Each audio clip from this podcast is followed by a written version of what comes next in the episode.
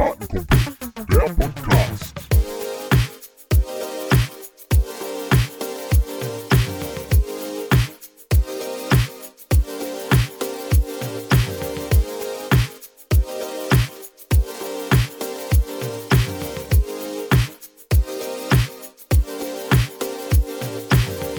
Ja, herzlich willkommen, liebe Kartenkumpel da draußen. Ähm, wir sind zurück ähm, bei Kartenkumpel der Podcast und äh, ich möchte natürlich erstmal nach Münster geben äh, zum Henrik Völker. Völki, wie geht's dir denn eigentlich so? Ja, hi Philipp. Ähm, schön, dass wir uns nach langer Zeit wiedersehen. Erste Folge im neuen Jahr von Kartenkumpel der Podcast. Ähm, mir geht's gut. Ich bin gut ins neue Jahr gestartet. 2021 wird ja sicherlich ein geiles Hockeyjahr. Europameisterschaft, ähm, Olympia endlich. Ähm, und heute haben wir natürlich einen ganz besonderen Gast da. Philipp, vielleicht magst du ihn mal kurz vorstellen. Ja, also ähm, unser, unser besonderer Gast, das ist äh, natürlich Christopher Rühr, haben wir auch schon angekündigt unter ähm, WRV Jugendschiedsrichter bei Instagram. Äh, aber Henrik, du darfst das jetzt übernehmen, äh, Christopher richtig vorzustellen. Ja, ähm, ich denke, jedem ist er ein Begriff. Christopher Rühr, äh, 27 Jahre alt, deutscher Hockeynationalspieler, ähm, über 151 Länderspiele, 78 Tore. Ähm, ich stelle ihn nochmal ganz kurz detaillierter vor. Station angefangen beim Kahlenberger HTC. Ähm, anschließend die Jugend- und die ersten Herreneinsätze beim HTC Uhlenhorst Mülheim durchlaufen. Eine kurze Zwischenstation beim Club an der Alster und anschließend seit 2015 bei Rot-Weiß Köln. Um nicht äh, jeden einzelnen Punkt äh, vorzulesen, hier die wichtigsten Erfolge. 2013 Junioren-Weltmeister, zwei Weltmeisterschaften teilgenommen, äh, dreimal bei einer Feld-EM teilgenommen und natürlich 2016 bei Olympia. Zweimal FIH Rising Star und übrigens auch das silberne Lorbeerblatt ähm, der Bundesregierung bekommen. Und ähm, ja, hallo Christopher, schön, dass du heute hier bist. Hallo, ja, vielen, vielen Dank für die äh, nette Vorstellung. Ich äh, freue mich, freu mich sehr, hier zu sein. Wir freuen uns auch sehr, dass du, dass du heute hier bist. Und ähm, ja, äh, ich muss sagen, ich bin auch ein bisschen starstruck gerade so, ne, äh, wo du jetzt bei uns bist.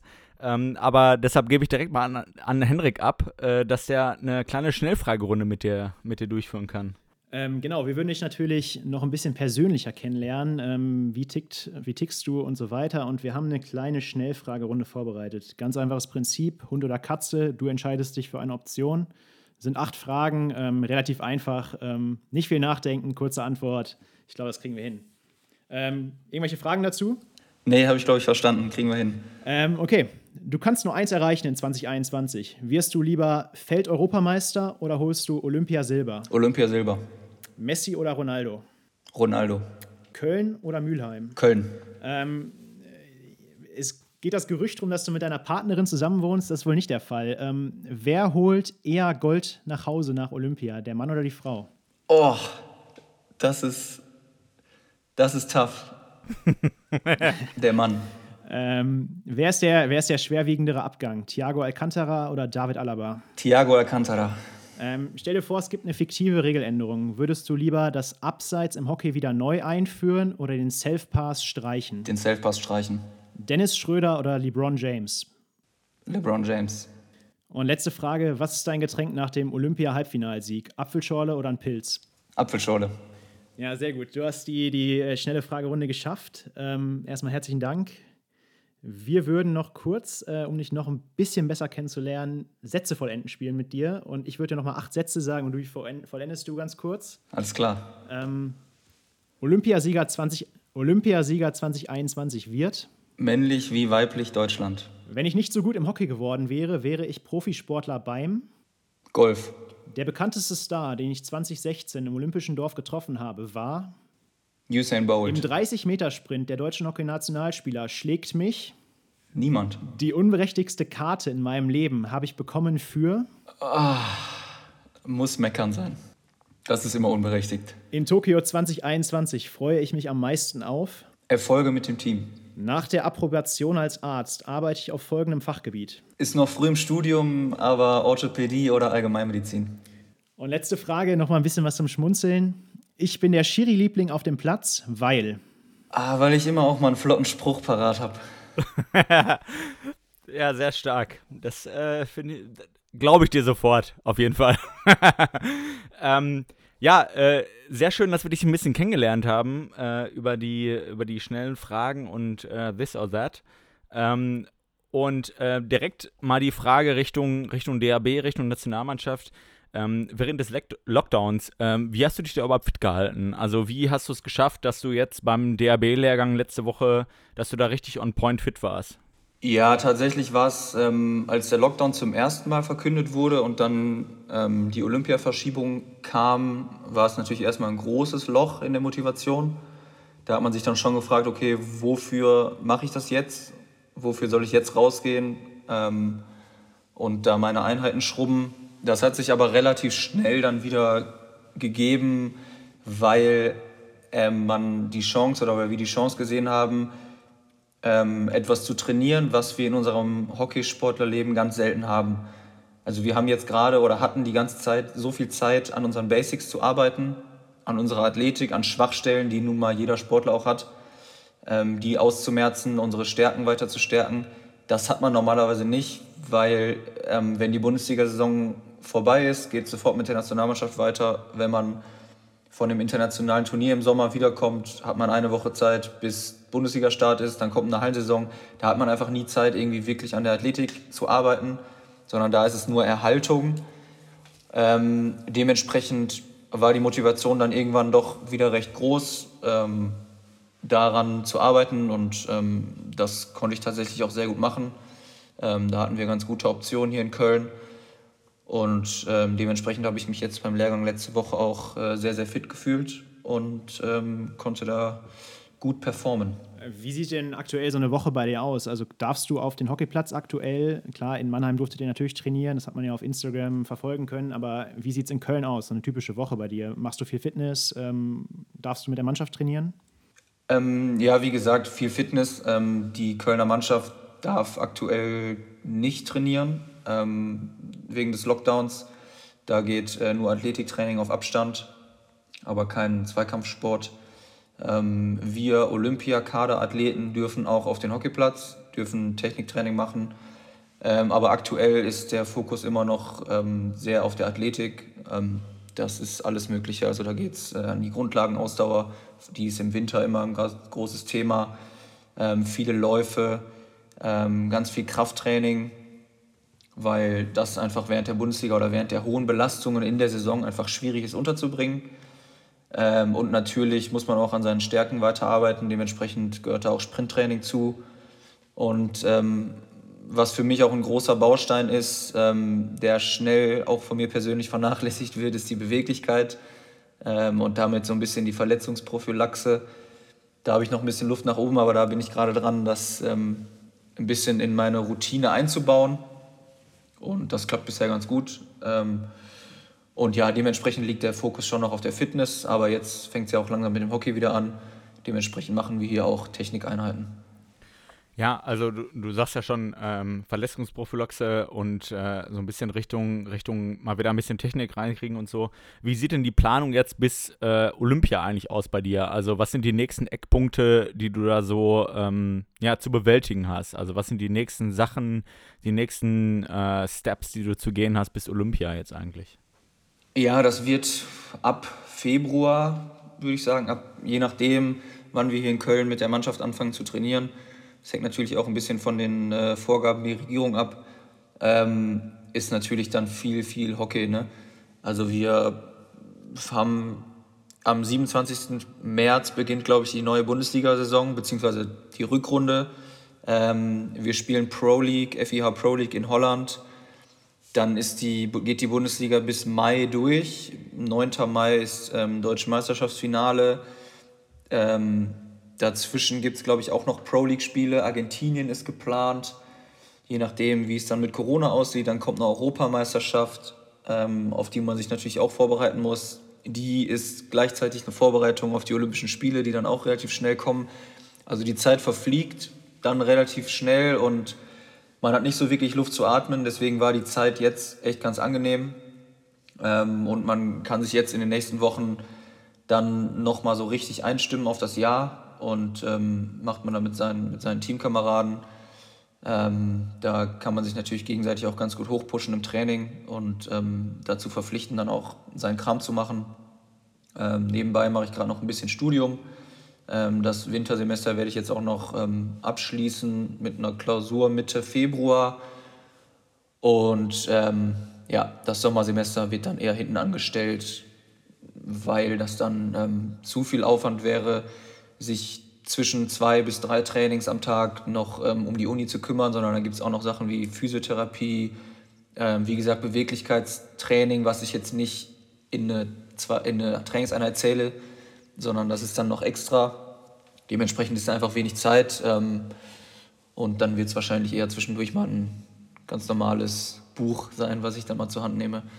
Ähm, und das Studium wird dann erstmal innen angestellt und ähm, nach Tokio ist das dann rutscht das dann in der Prioritätenliste tatsächlich ähm, auch an die Eins. Du hast ja jetzt schon 2016 die Olympiade erlebt. Ähm, was glaubst du, sind denn so die zentralen Unterschiede zu Olympia 2021? Kannst du uns da vielleicht schon interner mitgeben, wie das Olympia aussehen wird? Was erwartest du? Ähm, weißt du schon etwas über Zuschauer? Weißt du, ob es ein olympisches Dorf gibt? Ähm, kannst du uns da irgendwelche interner schon mitteilen? Ähm, was wird das von Olympia?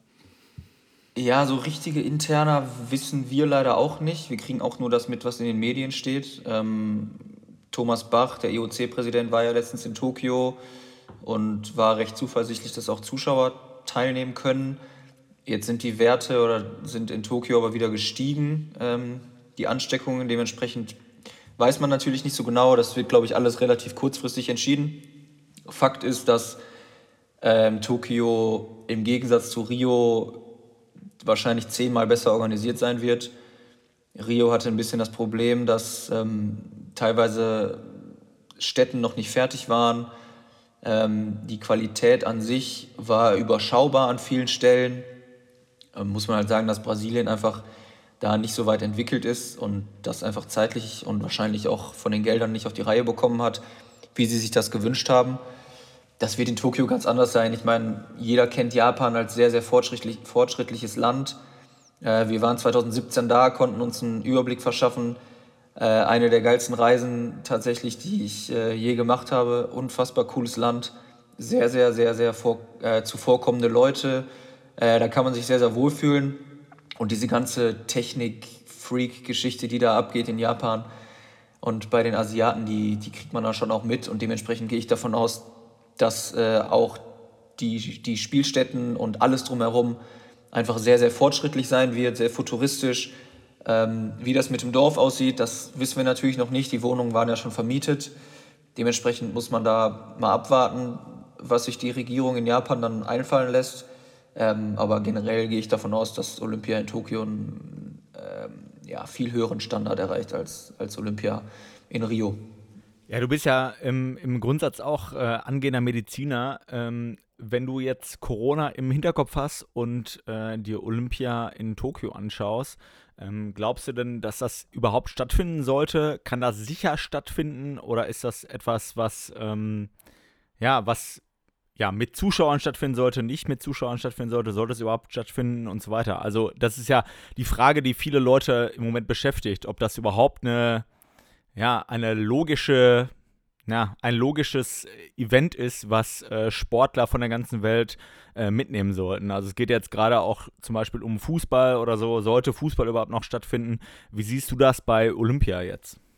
Ja, es ist natürlich ähm, ganz schwierig. Ich, ich als Sportler, der da teilnehmen möchte, möchte natürlich auch, dass das stattfindet. Das ist ja irgendwo logisch.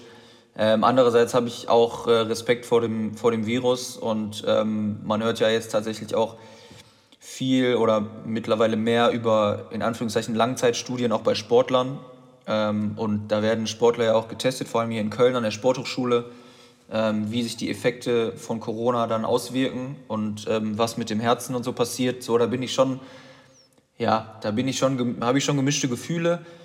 Ähm, dadurch, dass wir jetzt aber relativ früh dran sind mit dem Impfen, habe ich die leise Hoffnung, dass ähm, wir Sportler, dadurch, dass wir einfach nicht so viele im, im Vergleich zum, zur Restbevölkerung Bevölkerung sind, die da teilnehmen oder die die Chance darauf haben, fände ich es schon auch vertretbar, ähm, sobald alle, sagen wir mal, Risikogruppen und älteren Leute geimpft sind, ähm, uns auch zu impfen, sodass wir das, das, das Risiko einer Infektion einfach schon mal ähm, ja, auf jeden Fall ein bisschen eindämmen. Der Rest muss natürlich vom, vom IOC und von, von Japan ähm, gut geregelt sein. Also ich, es muss halt eine Art Bubble geben. Du musst vernünftige, in, vernünftigen Infektionsschutz haben, sonst hast du keine Chance, dieses Turnier da vernünftig äh, über die Bühne zu bringen. Ich meine, man sieht es bei der Handball-WM, ganze Teams scheiden da aus, weil die Corona infiziert sind. Das ist natürlich äh, an Amateurhaftigkeit nicht zu überbieten. Und ich gehe davon aus, dass das IOC das besser hinkriegt ähm, und hoffe, dass das dann auch stattfindet. Und würde mich sehr freuen und würde dann auch ohne, ohne ähm, Hintergedanken hinfahren und versuchen, eine Medaille zu holen. Das, ich glaube, wenn man da ist oder wenn man dann ja, kurz davor ist, da teilzunehmen, dann rückt das Ganze auch ein bisschen in den Hintergrund. Ich meine, wir haben jetzt das Jahr lang Zeit, uns auf diese ganzen äh, Sachen einzustellen. Die Lehrgänge finden ja jetzt auch schon ganz anders statt, als das noch letztes Jahr oder vorletztes Jahr der Fall war, unter ganz strengen Regeln. Und ich glaube, wenn man damit vernünftig umgeht, dann kann das auch ein geiles Event werden, dann kann das auch ein Olympia sein, an das man sich gerne erinnert. Und ähm, dementsprechend hoffe ich, dass das stattfindet und dass wir irgendwie da gut durchkommen. Ja, das hoffe ich auch mal, dass, dass vor allem, dass es stattfinden kann und ich sag mal, die meisten äh, Zuschauerinnen und Zuschauer, die in, in Deutschland vorm Fernseher sitzen und sich das angucken, die äh, werden wahrscheinlich gar keinen Unterschied mitbekommen zwischen Olympia vor äh, vier, jetzt fünf Jahren äh, in Rio und äh, Tokio. Selbst wenn da keine Zuschauer sein sollten, ist es ja wahrscheinlich gar kein so großer Unterschied für den Fernsehzuschauer. Die, die wenigsten Leute auf der Welt sind ja nun mal da und können sich das angucken. Ähm, wo wir gerade bei Olympia sind und äh, das so, so äh, schön ähm, ja, mit dem Feeling mitbe mitbekommen haben, äh, was du da erwartest. Was war denn dein Highlight überhaupt in äh, Rio 2016? Also was, ja, was hast du da am meisten genossen? Tatsächlich ähm, muss ich sagen, und da sprechen wir tatsächlich wirklich fast jedes Mal drüber, wenn wir uns mit den Jungs sehen, ähm, dass die Tage, die wir hatten, glaube ich, drei Nächte oder vier Nächte, nachdem wir Bronze geholt hatten, bis zum Abflug. Und das waren schon die schönsten Tage meines Lebens. Das würde ich schon, schon, schon so sagen. Also, ähm, du bist irgendwann mittags aufgewacht mit einem Kater des Jahrtausends, bis runter ins Olympische Dorf gegangen, äh, zu McDonalds, wo es umsonst McDonalds gab ähm, dann hast du dir da, weiß ich nicht, 40 Chicken Nuggets und drei Big Macs reingezogen und ähm, hast irgendwann wieder angefangen zu trinken und dann ging es halt abends ins deutsche, ins deutsche Haus, in den Pavillon. Und das war einfach sensationell, dieses Gefühl mit der Medaille. Ähm, ja, diese Medaille, die ist so unglaublich viel wert. Und ähm, da waren die letzten Tage, wo man dann wirklich dieses Feeling hatte, man hat was erreicht, man hat was gewonnen. Äh, sind unbeschreiblich. Sportlich würde ich sagen, ähm, war das Neuseeland-Spiel schon das Aufregendste und ähm, natürlich irgendwie das Krasseste. Mein Buzzerbeater gegen Indien zum Gruppensieg in der Gruppe war auch schön, keine Frage. Das war auch ein absolutes Gefühl von Ekstase. Und auch als wir das Penalty-Schießen gegen Holland gewonnen haben zur Bronzemedaille, das war natürlich alles absolut riesig und atemberaubend. Also da gibt es schon viel, ähm, woran ich sehr, sehr gerne zurückdenke und wo wir auch tatsächlich häufig drüber reden und was einen auch so ein bisschen daran, ja, daran bindet, weiter Gas zu geben. Konntest du damals eigentlich an der Eröffnungsfeier teilnehmen und hast du auch viele andere Sportarten gesehen und was waren da so deine Eindrücke? Nimm uns mal mit in dieses olympische Feeling. Ähm, was ist das für ein Gefühl, als Athlet dabei zu sein? Ähm, und ja, was ist, also ist, wir können es ja gar nicht begreifen. Wir als Schiedsrichter waren, äh, sind wahrscheinlich sehr weit davon entfernt. Wie ist es da zu sein? Was, was sind so deine zentralen Gedanken, wenn du daran zurückdenkst? Ja, das habe ich natürlich gerade vergessen. Das ist auch noch ein Riesenpart. Also ähm, du begegnest halt Sportlern, die kennst du aus dem Fernsehen, die kennst du von Instagram, wie auch immer. Das sind absolute Megastars. Das sind nicht nur in ihrem Sport Megastars, sondern das sind die größten Sportler der Welt, abgesehen vom Fußball.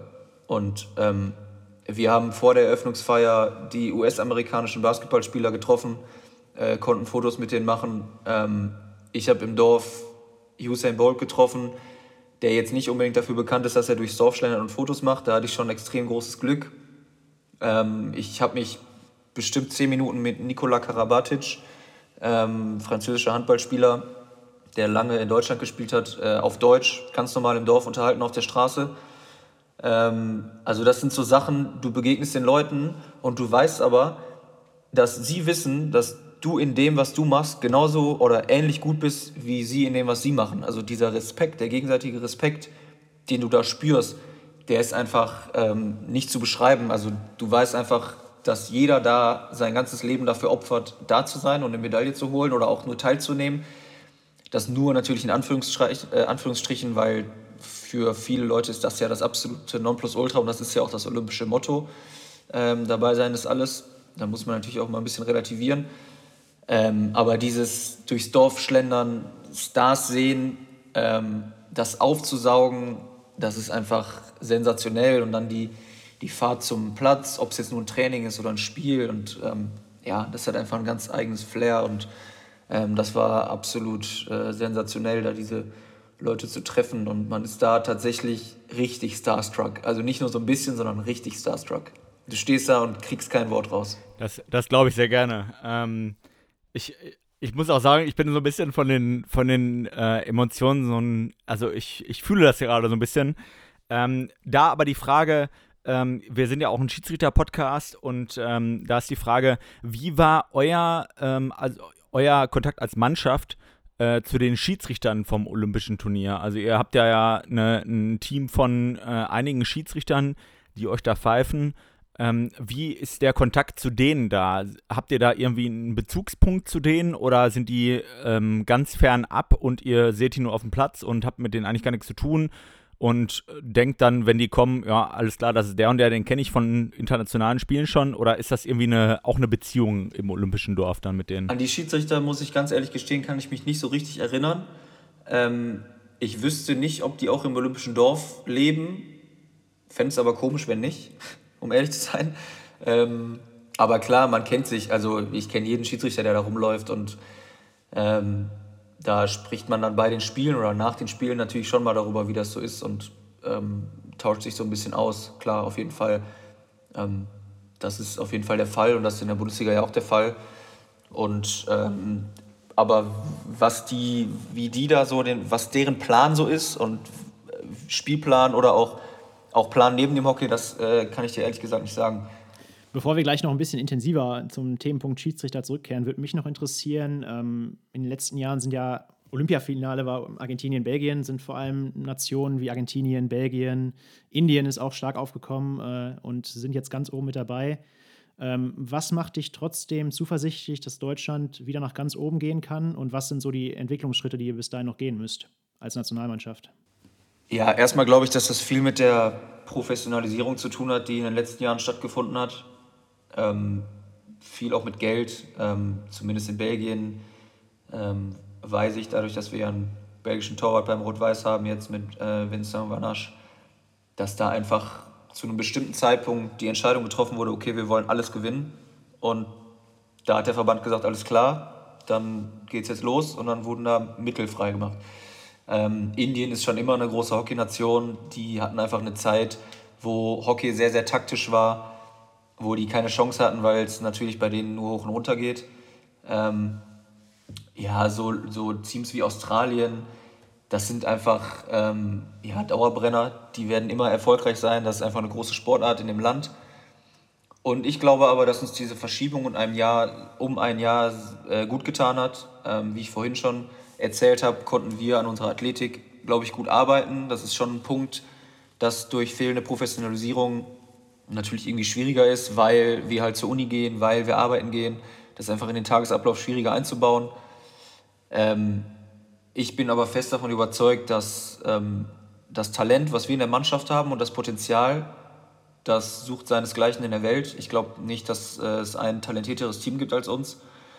Das müssen wir nur auf die Platte bringen. Das sind halt Sachen, da fehlt vielleicht teilweise ein bisschen das Selbstverständnis, was wir ähm, aus der guten oder sagen wir mal erfolgreichen Generation vor uns, wo wir ja teilweise auch noch Teil von waren, ähm, ja, wo das einfach da war. Ähm, da gab es einfach, da gab es nach einem gewonnenen Turnier oder nach einem Turnier, ähm, wenn man dann die Medaillen bekommen hat, ähm, den klassischen Spruch Weltpolizei weil im Endeffekt gewinnen trotzdem die Deutschen. So die zum Beispiel Champions Trophy 2014 ähm, in Indien, da war das System neu, dass man, dass alle vier aus der Gruppe weiterkommen. ähm, und dann Erster gegen Vierter über Kreuz Viertelfinale spielt. Da sind wir in der Gruppe Vierter geworden, ähm, haben dann Australien geschlagen, haben dann, ich glaube, Indien geschlagen oder noch was Größeres und haben dann gegen Pakistan das Finale gewonnen. So, da waren wir eigentlich nach der Vorrunde abgeschrieben, haben das Ding gewonnen. Und das war so der Klassiker, okay, die Deutschen gewinnen am Ende trotzdem. Ähm, so dieses Selbstverständnis, das ist ein bisschen abhanden gekommen und das ist schon eine Sache, die man nicht unterschätzen darf, diese ganze mentale Schiene. Ähm, weil wenn es dann irgendwann eng wird, so im vierten Viertel, dann kann das schon einiges ausmachen, dass du sagst, okay, ich habe aber das Vertrauen darin, dass ähm, wir dieses Spiel noch gewinnen. Und ich glaube, dass dieses Verständnis hat Belgien zum Beispiel aktuell sehr doll. Und ähm, die müsste man dann von ihrem hohen Roster mal runterstoßen. Das ist nämlich nicht zu ertragen. Und ähm, ich bin zuversichtlich, dass wir dieses Jahr eine gute Rolle spielen werden. Ähm, wir haben, wie gesagt, ein sehr gutes Team. Ähm, es läuft alles gut, die Lehrgänge waren gut, die Stimmung ist gut. Dementsprechend erhoffe ich mir da viel. Ja, du bist jetzt gerade schon ähm, bei so ein bisschen der Stimmung gewesen und so. Ähm, als, als Sportler in, in der Mannschaftssportart wird man sich ja immer so ein bisschen ähm, ja, in Stimmung bringen müssen für so ein Spiel. Hast du denn spezielle Rituale, die du vor dem Spiel ähm, mitnimmst? Hast du irgendwas, was du äh, vor dem Spiel unbedingt machen musst, damit du dich gut fühlst, dass du, dass du in den Flow kommst für das Spiel? Ähm, Rituale würde ich das nicht nennen. Ähm, nee, ähm, so, ich bin da nicht abergläubisch oder so. Ähm, ich weiß, dass ich vor dem Spiel gut essen muss. Ich weiß, dass ich vor dem Spiel gut geschlafen haben muss ähm, oder am besten getan haben sollte. Ähm, muss mich gut aufwärmen und dann geht es eigentlich los. Also die, die Stimmung, so das Kribbeln, das kommt natürlich bei einigen Spielen mehr als bei anderen Spielen, aber egal in welcher Mannschaft, ähm, trage ich schon auch eine Verantwortung und der Verantwortung versuche ich dann auch gerecht zu werden. Und äh, das ist so ein Ding, was man sich bei so Profisportlern ähm, in Profiligen echt abgucken kann und wovor ich, dadurch, dass ich das selbst auf einem hohen Level mache, echt großen Respekt habe, ist wirklich immer wieder abzurufen und immer wieder da zu sein.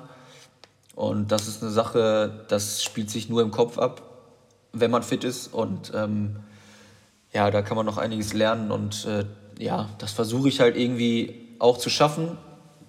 Und müssen wir mal gucken, wie das dieses Jahr dann läuft. Aber ich bin da recht zuversichtlich, dass das ein sehr gutes Jahr wird. Äh, du, du, hast ja gerade schon diesen, diesen Punkt Mentales angesprochen, was uns als Schiedsrichter natürlich auch interessiert. Ähm, hast du da, also nehmen wir mal wirklich so einen sieben Meter in der letzten Minute und du schießt den, bist mental völlig gut vorbereitet auf die Situation. Wie trainierst du das? Ähm, hast du da, arbeitest du mit einem Mentaltrainer zusammen? Ähm, kannst du uns da irgendwelche Tipps geben? Das ist ja für uns Schiedsrichter auch extrem relevant, in den Momenten zu performen, wo es drauf ankommt. Wie bleibst du cool in so einem Moment? Ja, cool bleiben ist äh, auf jeden Fall schon mal, schon mal ein ganz guter Ratgeber. Ähm, das ist eine Sache, ja, natürlich ähm, habe hab ich in meiner Karriere auch mit Mentaltrainern zusammengearbeitet ähm, oder Sportpsychologen, wie sie auch genannt werden teilweise. Ähm, aber bei so Sachen geht es einfach um Vertrauen. Ich habe den sieben Meter, den ich in der Situation schießen werde, den habe ich tausendmal geübt. Und dann weiß ich auch, dass der drin ist. Dann weiß ich auch, dass der funktioniert. Und dann muss ich mir auch keine großen Gedanken machen, wo ich jetzt hinschieße. Ähm, sondern dann habe ich das drin und dann atme ich natürlich vorher tief durch. Also da gibt es schon ein paar Tricks, die man, die man anwenden kann, ähm, um ein bisschen runterzukommen. Da hat natürlich jeder seine eigenen. Und ähm, ja, tief durchatmen ist auf jeden Fall gut.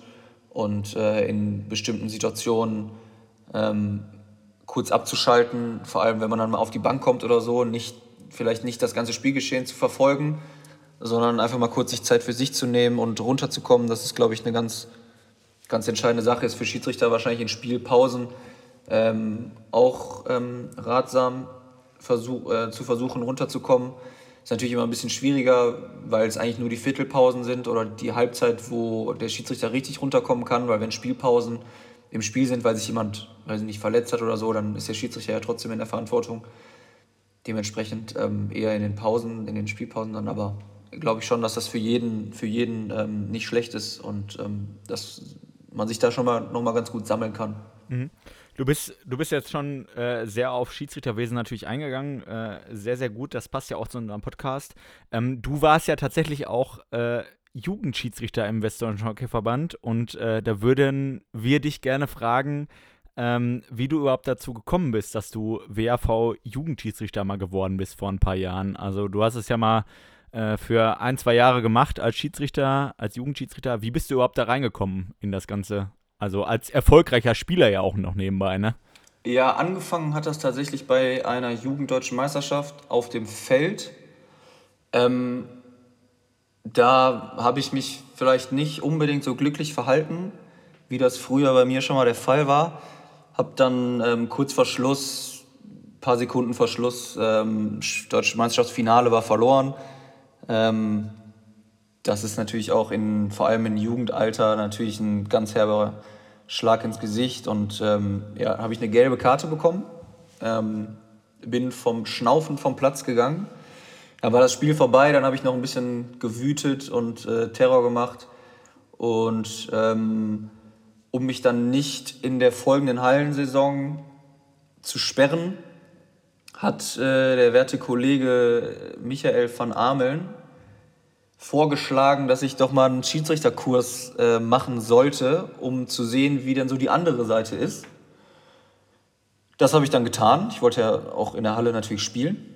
Ähm, das habe ich dann getan und tatsächlich hat mir das dann einfach Spaß gemacht und ich bin dann dabei geblieben. Also ich hatte dann mit Ivo Breitenbruch auch ähm, damals einen meiner engsten Freunde, mit dem ich ja auch zusammengespielt habe, der das gleichzeitig ja auch gemacht und äh, gemacht hat und immer noch erfolgreich macht. Und ähm, da bin ich ja mitgegangen kannte da auch ein paar Leute, also man kennt sich ja irgendwie. Ja, und dann habe ich da an ein paar Turnieren äh, diese Ausbildung gemacht, diese Tests gemacht und habe dann tatsächlich auch ein paar Ligaspiele gepfiffen, auch, ähm, ja, glaube ich, für einen Einsteiger recht hoch und hat mir auch Spaß gemacht. Irgendwann ist natürlich die Entscheidung, ob Spieler oder Schiedsrichter, war dann für mich keine Entscheidung mehr und äh, hat dann zeitlich nicht mehr gepasst, aber ähm, ja, hat mir auf jeden Fall Bock gemacht und wenn ich verletzt bin oder wenn ich mal nicht trainiere, mache ich das tatsächlich bei uns äh, im Rot-Weiß und auch äh, bei den Honormas tatsächlich auch mal ganz gerne, mal die Pfeife in die Hand zu nehmen. Ähm, ja, ich glaube, man hat schon eine Menge Macht in der Position, von daher auch mal nicht Schlechtes auszuüben. Äh, da du ja auch großer Fußballfan bist, wie wir alle wissen, FC Bayern-Fan, ähm, vielleicht mal aus deiner Sicht als Profi, der den Videobeweis international nehmen darf, was könnte sich der Fußball noch vom Hockey abgucken?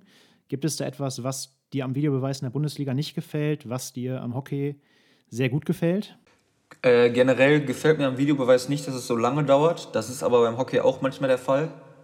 Ähm, so, dann siehst du das auf dem Screen oben und siehst ganz klar, was da gerade passiert, zumindest als Spieler, äh, wo du ja auch nochmal ein andere, anderes Verständnis von, dem, von der Geschichte hast und dich besser in die Situation reinversetzen kannst vielleicht. Ähm, das dauert mir dann manchmal zu lange. Beim Fußball ist das ja teilweise richtig extrem.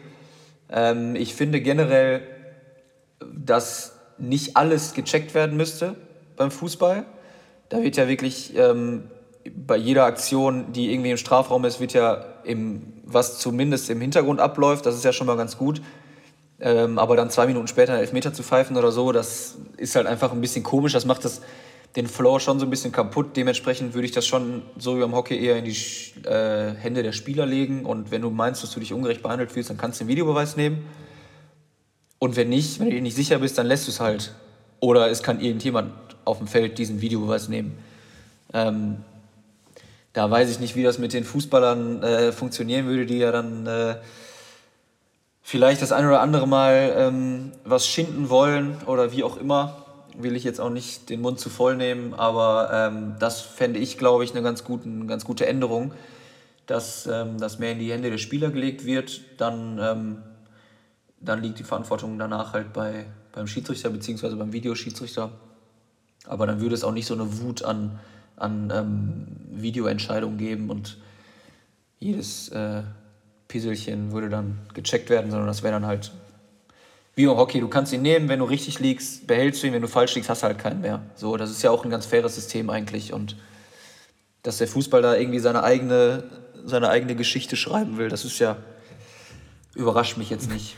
Finde es ganz spannend, dass du auch sagst, dass ähm, dir auf, auf dem Platz als Spieler das auch sehr, sehr lang vorkommt, ähm, was da manchmal die Video, ähm, ja, was die Videobeweise so angeht. Weil, also selbst als Zuschauer, wo ich ja nicht in der, in der Situation bin, darüber zu urteilen, also ich sitze nicht in der Box und entscheide das und ich bin nicht auf dem Platz als Spieler, finde ich das sehr, sehr spannend, äh, dass du auch sagst, das dauert für euch als Spieler auch unfassbar lange, was da auf dem Platz passiert. Ne? Also das ist, ähm, ja, gefü gefühlt hast du dann nach der ersten, äh, nach der ersten Sequenz, die auf dem Videoscreen äh, läuft, hast du da schon eine Meinung dazu? Oder sagst du dann, ja gut, das äh, gucken wir jetzt noch zweimal an und dann äh, schauen wir mal, was dabei rauskommt? Ähm, ja, meistens hat man nach der ersten Sequenz eine Meinung und aber oft ist es so, dass man sich schon nochmal einen anderen äh, Kamerawinkel angucken muss. Das kann ich schon verstehen und ich finde es auch besser, dass es so läuft, als es gar nicht zu haben. Ähm, und manchmal geht es auch zu schnell. Also ich finde zum Beispiel ähm, Europameisterschaft Halbfinale 2019 gegen Belgien ähm, stoppen wir eine Ecke mit der Hand oder den, mit der Hand und dem Schläger so ein bisschen und dann in Belgien den Videobeweis. In Belgien, der Videoschiedsrichter sitzt irgendwo neben dem Stadion direkt. Äh, da wird das große, wird das an der Videoleinwand äh, gezeigt. Das ganze Stadion rastet aus. So, und eine Sekunde später entscheidet der Schiedsrichter auf Freischlag für Belgien. Ähm, die Ecke, die wir da geschossen haben, war zum 7 Meter. Den 7 Meter hätte ich reingeschossen, dann es 3-0 gestanden, dann wären wir im Finale gewesen. Also wenn man es jetzt mal so weiterspinnen würde. Dementsprechend, da war es mir ein bisschen zu schnell. Ähm, aber generell, ja, vielleicht auch eine Option, den, den Videoschiedsrichter wie beim Fußball irgendwo anders hinzusetzen. Ähm, vielleicht ins Hotel oder wo auch immer. Ähm, um sich da nicht von den Stimmungen einfangen zu lassen. Aber generell bin ich schon, bin ich schon froh, dass es den gibt. Obwohl sich die Schiedsrichter auch nicht äh, so sehr auf den Videoschiedsrichter, äh, ähm, ja, sagen wir mal, stützen sollten und dann weniger pfeifen und sagen, ja, kannst ja einen Videobeweis nehmen. So, das ist natürlich auch nicht der Sinn der Sache. Ja, ist ein guter Punkt, den du ansprichst. Äh, also, das wäre jetzt auch meine nächste Frage gewesen, was, was dir jetzt bei dem, beim Schiedsrichter, zum Beispiel bei so einem äh, Olympiaspiel oder so, was dir bei, bei so einem Schiedsrichter da wichtig ist. Also, was, so, so zwei Schiedsrichter stehen auf dem Platz, in Rio meinetwegen oder demnächst in Tokio. Was ist dir bei den beiden am wichtigsten, die da auf dem Platz stehen? Am allerwichtigsten ist natürlich erstmal die Leistung. Also, ich finde, dass Schiedsrichter genauso Leistungssport ist bzw. sein sollte wie das Spielen selbst. Äh, das vermisse ich tatsächlich ziemlich doll. Und als zweites ähm, eher Kommunikation bzw. Einfühlungsvermögen, würde ich sagen. Weil ich schon finde, klar, ist es für Schiedsrichter auch emotional. Ähm, und das habe ich tatsächlich auch letztens noch irgendwann gehört, als ich mit einem Schiedsrichter auf dem Platz diskutiert habe, ja, für mich ist es ja auch emotional oder für mich geht es ja hier auch hoch her. So, ja, gebe ich dir vollkommen recht, aber du kannst dich trotzdem nicht mit einem Spieler vergleichen, für den es hier um Sieg oder Niederlage geht, weil für dich ist nach dem Spiel nicht Sieg oder Niederlage oder Tor oder gegen kein Tor, sondern für dich ist das Spiel vorbei. Klar, du kannst eine scheiß Leistung gebracht haben, dann wirst du vielleicht schlecht bewertet, was sich aber jetzt bei einer scheiß Leistung wahrscheinlich nicht so wirklich auswirken wird. Dementsprechend ähm, kannst du dich nicht mit einem Spieler auf eine Ebene stellen in dem Sinne. Und ähm, dementsprechend finde ich, ich bin natürlich auch ein emotionaler Typ, ähm, würde mir viel öfter wünschen, dass auf diese Emotionalität mehr eingegangen wird und die weniger persönlich genommen wird. Denn das ist selten bis nie der Fall. Ja, können wir, glaube ich, absolut verstehen. Dass, äh, aber gerade solche Typen wie dich braucht es natürlich auch, die diesen Sport auch emotional machen. Und das ist ja auch das, was wir irgendwie so ein bisschen am Hockey lieben, dass es auch emotional hergeht. Und äh, das macht ja unseren Sport auch so ein bisschen aus. Ich hätte noch eine letzte Frage an dich aus meiner Sicht. Philipp hat bestimmt noch eine, ich weiß es nicht. Ähm, wenn du jetzt mal so ein bisschen das Internationale und die Bundesliga vergleichst, ähm, aus Schiedsrichtersicht, würdest du da irgendwas anders haben wollen in der Bundesliga? Würdest du ähm, da irgendwie äh, haben wollen, dass wir etwas mehr durchgehen lassen in der Bundesliga? Ähm, Gibt es da irgendwas, was dir auffällt, was ganz anders gepfiffen wird international? Und was würdest du vielleicht aus dem Internationalen in die Bundesliga nehmen wollen, aus Schiedsrichtersicht? Ähm, generell wird international natürlich schon irgendwie, so wie man es vom Fußball kennt, internationale Härte, wird ein bisschen mehr laufen gelassen. Ähm, kommt aber natürlich auch irgendwie auf Spiel und Schiedsrichter an. Aber generell würde ich das schon sagen. Und das finde ich auch okay. Ich finde auch okay, dass das in der Bundesliga ähm, nicht der Fall ist, denn dann könnten Teams, die vielleicht äh, qualitativ ein bisschen schlechter sind, einfach über ja, übertriebene Härte und Fouls ähm, ja, ins Spiel finden. Ähm, da finde ich, hat der Schiedsrichter schon die Verantwortung, das zu unterbinden. Und es gab ja mal die, dieses, dieses Sprichwort Protect the Skill. Und äh, das finde ich schon, dass das auch weiter gelebt werden sollte. Das sage ich natürlich jetzt auch, weil ich ein Stürmer bin, der auch mal ganz gerne dribbelt aber, und auch viel gefault wird. Aber ähm, generell finde ich, das ist das schon der Fall. Ansonsten ähm, muss ich sagen, ist internationales Schiedsrichterwesen und nationales Schiedsrichterwesen insofern nicht zu vergleichen, als dass international Fitnesstests gemacht werden und die Jungs zumindest 60 Minuten durchhalten. Und das vermisse ich in der Bundesliga ähm, extrem. Da kann ich mir bei manchen einfach nicht vorstellen, dass die so einen Beep-Test äh, erfolgreich abschneiden und dass die befähigt dazu, ein ganzes Bundesligaspiel zu, zu halten, weil im Endeffekt ist es genau wie bei uns Spielern, du musst am Ende da sein am Ende musst du die richtigen Entscheidungen treffen und am Ende musst du einen kühlen Kopf bewahren. Und das machst du nicht, wenn du äh, 13 Millimol Laktat aus den Ohren ähm, sprühen, sondern das machst du, wenn du einen kühlen Kopf bewahrst und das machst du, wenn du fit bist. Das ist ja wie, das ist tatsächlich mit, äh, mit den Spielern vergleichbar. Und ähm, dadurch, dass von den Schiedsrichterentscheidungen einfach so viel abhängt, ähm, finde ich so eine gewisse Fitness ja, einfach ähm, essentiell und die vermisse ich in der Bundesliga bei den Schiedsrichtern auf jeden Fall. Und auch nicht selten, sondern häufig. Mhm.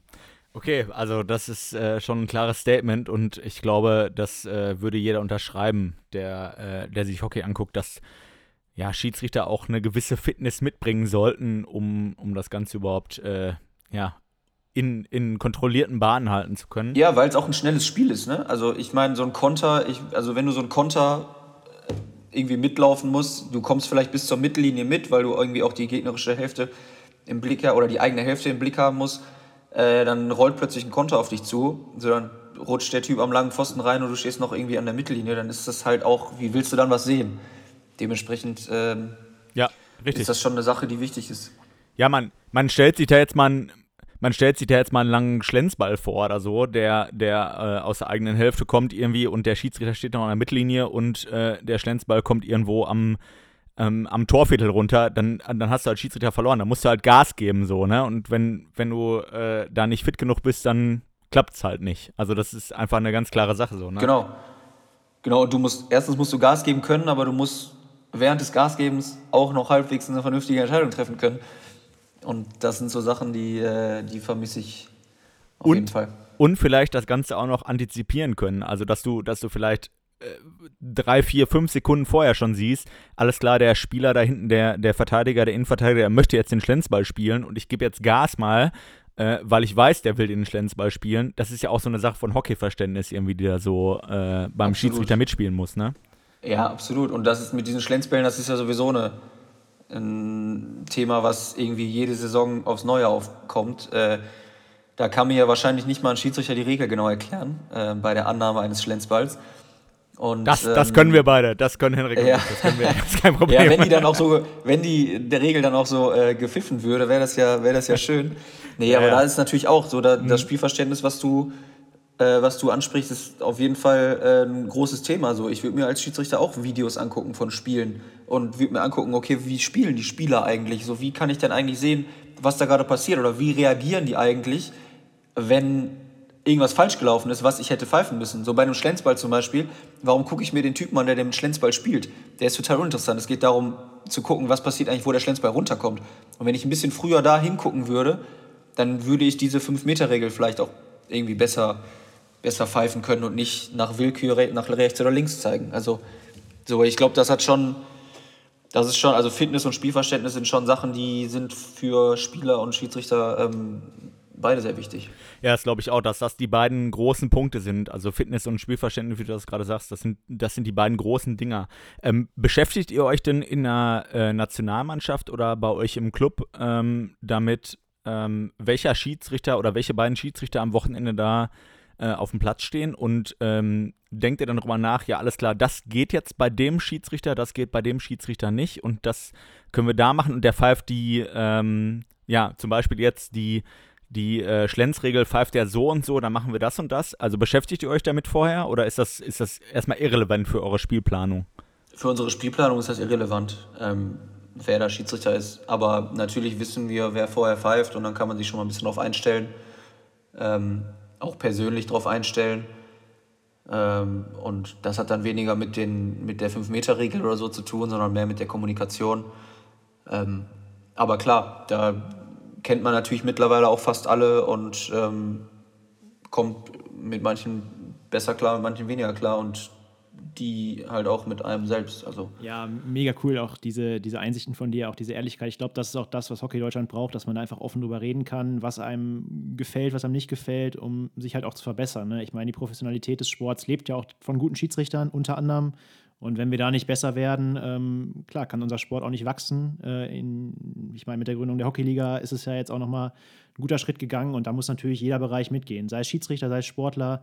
Ich glaube, da sind wir alle in der Verantwortung, dass wir da auf das höchste Niveau kommen, um dann auch einen Anschluss nicht zu verlieren und weiter zu wachsen als Sport. Ja, ja absolut. Und ich meine, wenn es für uns Spieler irgendwie Athletiktrainer gibt oder einen Athletikplan gibt, so warum soll es das nicht auch für, für Schiedsrichter geben und warum soll es nicht vor der Saison ähm, einen Test für die Schiedsrichter geben? Und wenn du da durchfällst, dann hast du halt die Chance, den einen Monat später nochmal nachzuholen. Und wenn du halt durchfällst, dann darfst du halt auch nicht pfeifen, weil dann macht es das Spiel halt auch kaputt. Und da wird mir halt viel zu wenig durchgegriffen und da glaube ich ist noch ein ganz großes Potenzial. Und ähm, da können genauso Lehrgänge gemacht werden, wie wir auch Lehrgänge machen oder Trainingslager. Das äh, ist natürlich irgendwo wahrscheinlich eine Frage des Geldes, aber das äh, sollte für die Professionalisierung des Sports schon irgendwie machbar sein. Und äh, das wäre auf jeden Fall ein Thema, was ich mir wünschen würde. Mhm.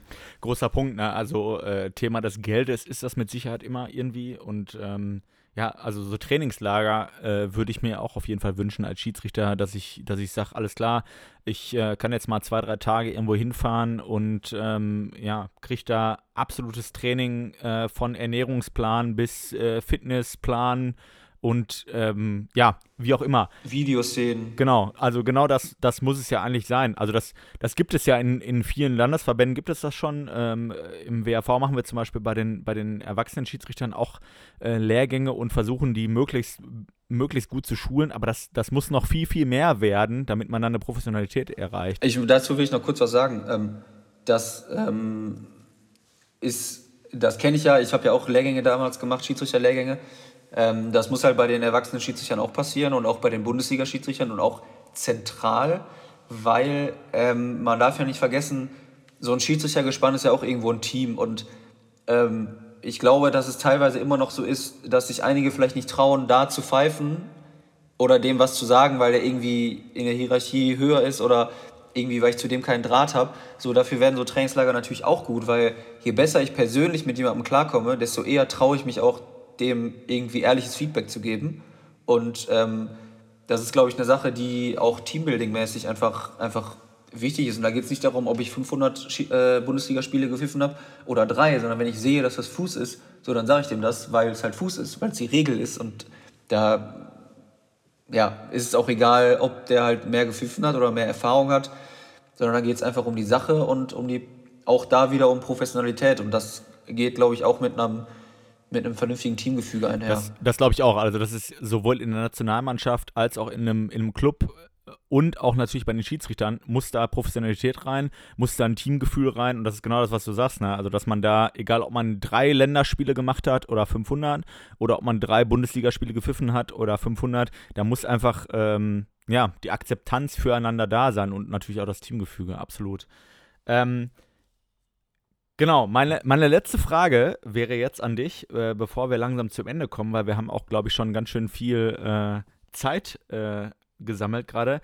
Könntest du dir denn vorstellen, nachdem du deine Karriere, ähm, deine Spielerkarriere irgendwann beendet hast, könntest du dir dann vorstellen, äh, Schiedsrichter zu werden wieder und äh, in der Oberliga, Regionalliga, Bundesliga als Schiedsrichter anzutreten? Äh, ich glaube nicht, weil, nicht weil es mir keinen Spaß machen würde, sondern mir würde es auf jeden Fall Spaß machen ähm, und ich glaube tatsächlich auch, dass ich, ohne jetzt äh, eingebildet klingen zu wollen, auch ein guter Schiedsrichter wäre. Ähm, ähm, ich glaube, dass, glaub, dass es einfach zu viel Zeitaufwand wäre, weil so ein Bundesliga-Schiedsrichter muss ja auch Doppelwochenenden pfeifen und unterwegs sein und äh, muss sich auch fit halten, wie ich das gerade gesagt habe. Und ich glaube, dass ich das nach meiner Karriere nicht mehr ähm, gewährleisten könnte. Und ähm, wenn ich was nicht gut kann, dann habe ich da auch keinen Spaß dran. Und dementsprechend ähm, ja, wäre das wahrscheinlich eher nichts für mich. Genauso wenig, wie ich mich im Trainerbusiness sehe, sondern ich glaube, wenn ich äh, fertig bin mit Spielen, dann spiele ich vielleicht noch unterklassig und sonst gucke ich mir es gerne an. Mhm. Das wäre nämlich auch der nächste Punkt gewesen, ob du dich denn als, äh, wenn du schon nicht sagst, du willst Trainer, äh, Schiedsrichter werden, ob du dich dann wenigstens als Trainer sehen würdest. Aber das äh, hast du jetzt sehr schön mit, schon mit beantwortet.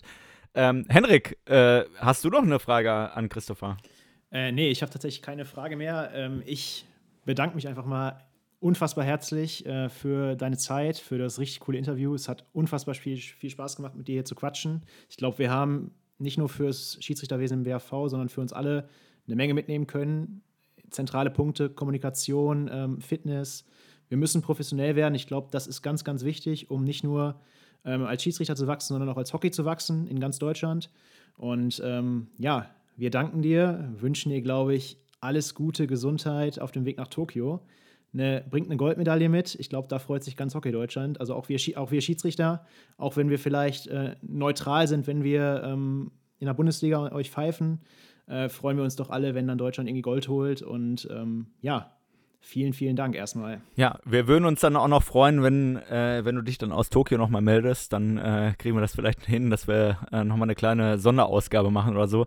Äh, Christopher, ganz, ganz, ganz herzlichen Dank, dass du Zeit für uns hattest heute Abend. Ähm, und äh, wir hoffen, dass es dir auch ein bisschen Spaß gemacht hat und dass wir uns dann bald nochmal wiedersehen, vielleicht auf eine kleine Folge Kartenkumpel der Podcast. Ja, vielen, vielen Dank. Äh, hat mir sehr, sehr viel Spaß gemacht und es sind auch Punkte, die ich äh, die ich sehr gerne ähm, loswerde und die ich auch äh, häufig predige und ähm, bin ja doch, auch wenn es manchmal nicht so scheint, ein Freund der Schiedsrichter ähm, und äh, würde mich auch freuen, wenn ich auch so gesehen würde und äh, hat mir sehr viel Spaß gemacht, war ein ähm, ganz entspannter Talk und ähm, ja, komm gerne wieder und wünsche euch auch fürs neue Jahr viel Erfolg und äh, dass sich ähm, das so ein bisschen Richtung Professionalisierung ändert und ihr da auch einen Anteil dran habt.